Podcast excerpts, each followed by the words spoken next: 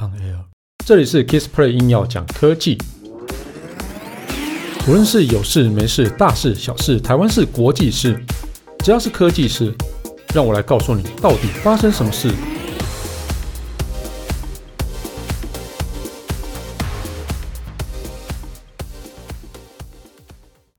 嗨，大家好，我是 Kissplay。一个产品的系列啊，要去定义名字，然后是一件很困难的事情哦，因为它要有一个代表性嘛。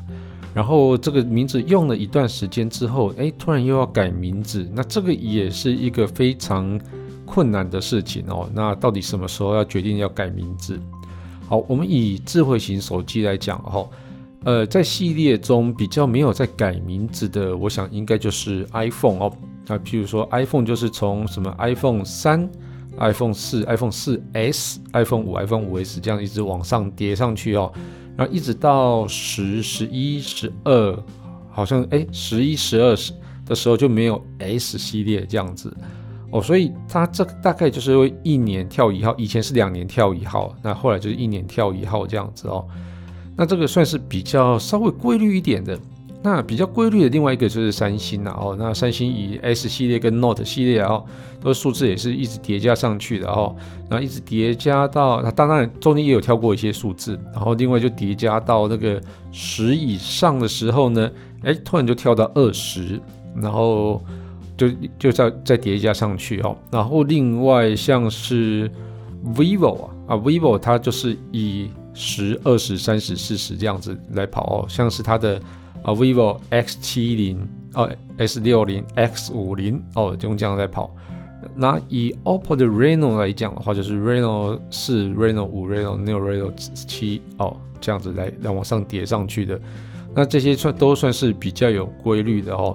那但是有些就是会就是因为某些原因就会跳号。但是你会觉得说，哎，那我等下跳到九十九号之后呢？譬如说以三星来讲。我现在是什么 S 二十一，接下来 S 二十二，那接下来 S 二十三，那万一跌到九十九，你要变成到 S 一百嘛？对，那这个时候是不是就要改名字了呢？好，我讲铺了那么多梗的原因，其实我实际要讲的是那高通啦哦，高通的处理器要改名了哈，就是在十一月下旬的时候啊，它高通预告旗下的 Snapdragon 那个品牌将改头换面。哦，那它会成为一个独立的品牌，也有全新的一个视觉形象，然后连晶片名称啊，哈，它即将要告别三位数的命名方式哦。那在高通会在十一月底的时候会举举办那个 Snapdragon 的技术高峰会，那当然到到时候一定会带来新的旗舰的一个处理器哈，那以及进一步揭晓那个旗下品牌带来哪些变化。那高通为了让哦客户很明了，一眼明了就是产品的属性啊，所以他们的原本命名方式都以三位数的命名方式来走哦。那百位数字啊，代表产品的定位，例如说 S 八八八就是 S 八哦，那个一百位数的八号就是旗舰系列哦。然后像什么八八八八六五啊，然后之类的哦，都是旗舰系列哦，就是每一年不同的旗舰。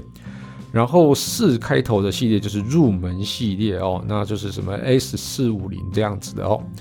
那十位数字啊，就是代表它的新旧程度。例如说我们刚刚讲的什么啊，Snapdragon 呃八六五跟八八八啊，那就是它中间就是有哦往上再叠一代，就可能隔一年或隔两年发的这样子哦。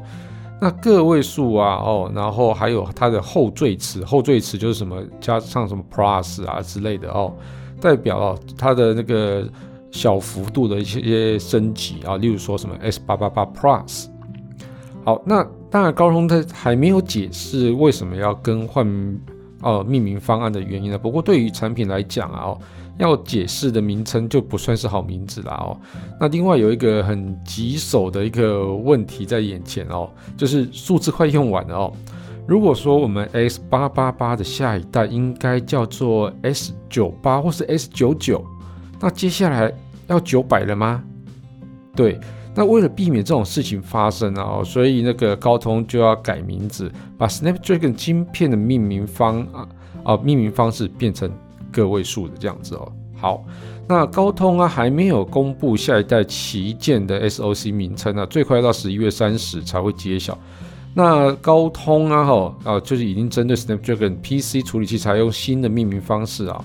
分别啊为 Snapdragon 8cx Gen 2啊 Snapdragon 7c Gen 2这样子的方式在走哦。那除了更改那个命名方案，高通也宣布啊 Snapdragon 将成为独立品牌哦。那这个独立品牌到底后续细节是什么呢？哦，这个之后十一月三十应该就会再公布哦。那包含它其实有金色象征的旗舰产品啊。